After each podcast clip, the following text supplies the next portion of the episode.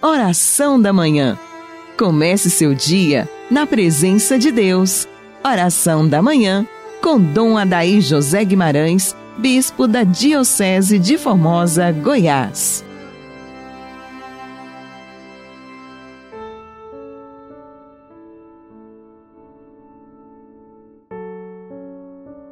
Amado ouvinte do programa Oração da Manhã, Deus o abençoa ricamente.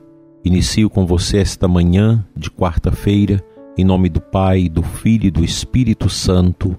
Amém. Estamos em plena Semana Santa.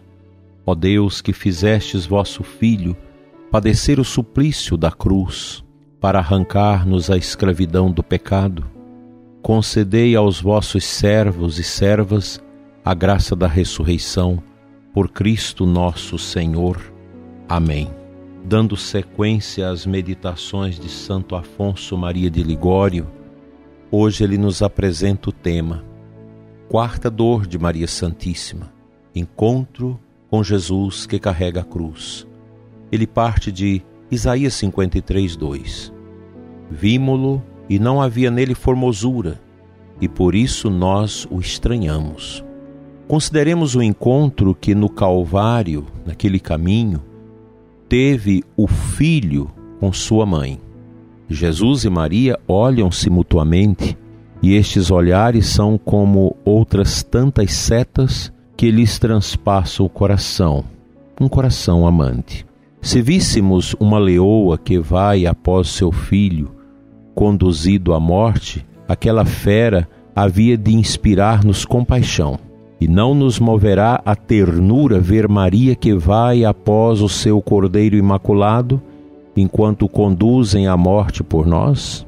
Tenhamos compaixão e procuremos também acompanhar a seu filho e a ela, levando com paciência a cruz que nos dá o Senhor.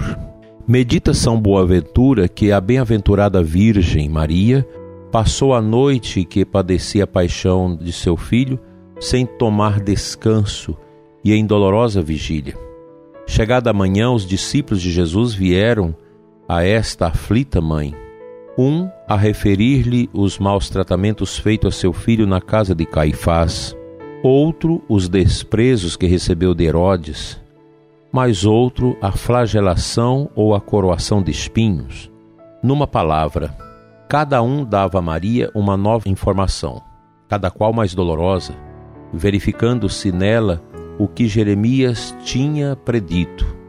Não há quem a console entre todos os seus queridos. Ao ouvir isto, Maria parte com João, e pelo sangue de que estava a terra borrifada, conhece que o filho já por ali tinha passado.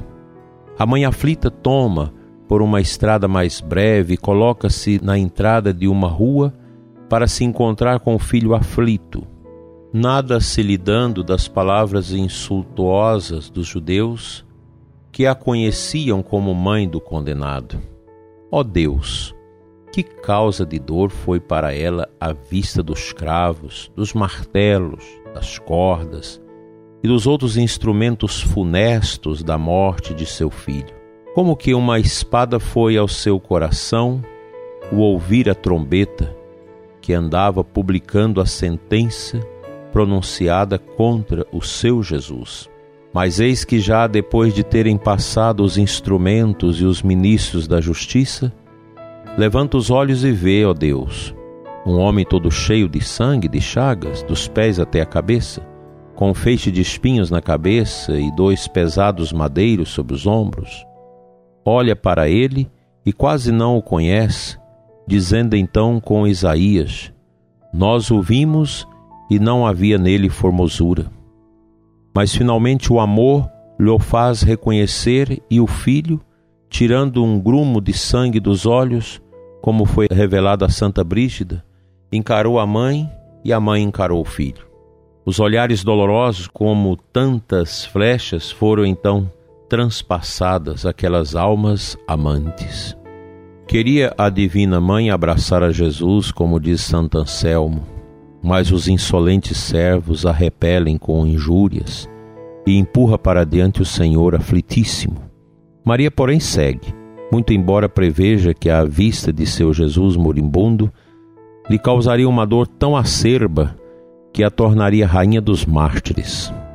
O filho vai adiante, e a mãe, tomando também a sua cruz no dizer de São Guilherme, vai após, após ele, para ser crucificada com ele.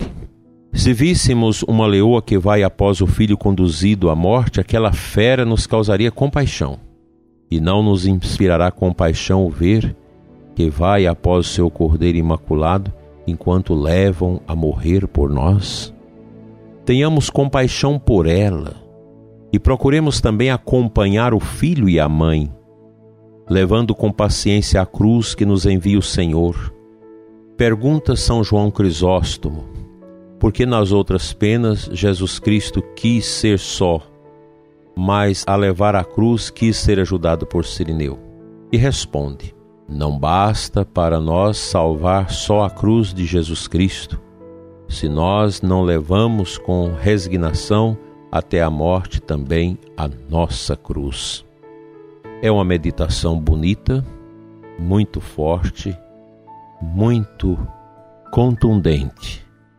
Creio, dileto e amado ouvinte, que as palavras de Santo Afonso crava dentro de nós esse desejo de caminhar com Jesus a nossa caminhada com Cristo inclui um segmento desde a sua vida pública até a sua morte, seguindo Cristo até a sua ascensão, até o momento em que ele manda o Espírito Santo sobre a igreja, sobre os apóstolos. E continuamos caminhando com ele, aguardando a sua segunda vinda, quando não mais virá como um pobre advogado, mendigo do ser humano que oferece em martírio a sua vida para nos salvar. Mas Jesus virá como justo juiz para acolher aqueles que carregaram a sua cruz com ele e separar aqueles que continuam durante este tempo a cuspir no seu nome, na sua igreja e nos seus mandamentos. Vamos à palavra de Deus.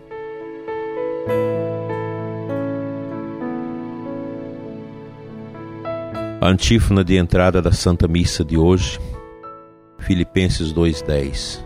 Ao nome de Jesus todo joelho se dobre no céu, na terra e na mansão dos mortos, pois o Senhor se fez obediente até a morte e morte de cruz.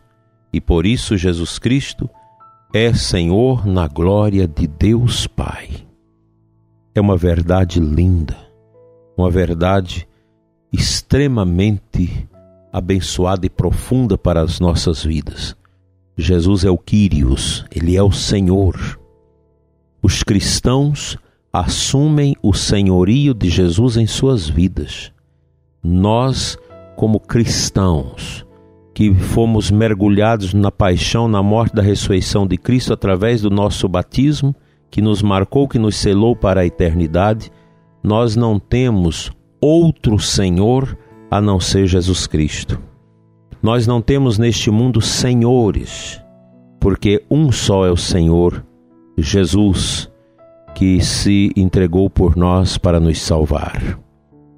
Essa entrega ao senhorio de Jesus é o gesto mais bonito que nós devemos realizar, entregando nossa vida ao caminho do Cristo.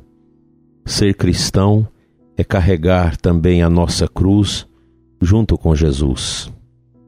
Não há outro nome maior do que ele. Não há outro sinal mais expressivo para nós, para ressignificar a nossa vida, senão o sinal da cruz. A cruz de Cristo nos salvou. A cruz de Cristo é a nossa vitória.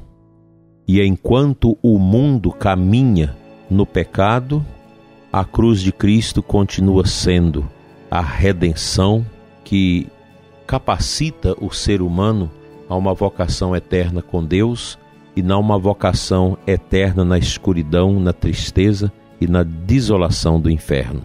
Que tenhamos a coragem de dizer: Senhor, eu te aceito como dono da minha vida, como Senhor da minha história e quero contigo carregar a minha cruz. Pai Santo, eterno Deus, quero te apresentar nesta manhã cada irmão, cada irmã que ouve o nosso programa e te pedir, ó Deus, a paz e a luz, o dom da fé para o ouvinte que esteja cansado, oprimido, desolado, angustiado porque perdeu entes queridos. São muitas dores, Senhor. Toca o coração dos que estão deprimidos, com pensamentos de suicídio na cabeça. Toca, Senhor, o coração das pessoas que perderam o otimismo, que perderam a alegria, que perderam a esperança por causa do lockdown que ele colocou no desemprego, na quebradeira econômica, que ele deu a tristeza por ver desmoronar todos os seus projetos de manutenção da família. Toca, Senhor, o coração dos que estão tristes por causa do luto que não foi vivido das famílias que em desespero rezam pelos seus entes queridos que estão tão graves nas UTIs, no entubamento. Que a tua luz, Senhor, venha sobre todos os que sofrem e que a cruz seja a resposta aos tormentos e a toda angústia que obscurece o coração de quem quer que seja neste mundo. Vitória, tu reinarás, ó cruz tu nos salvarás. Amém.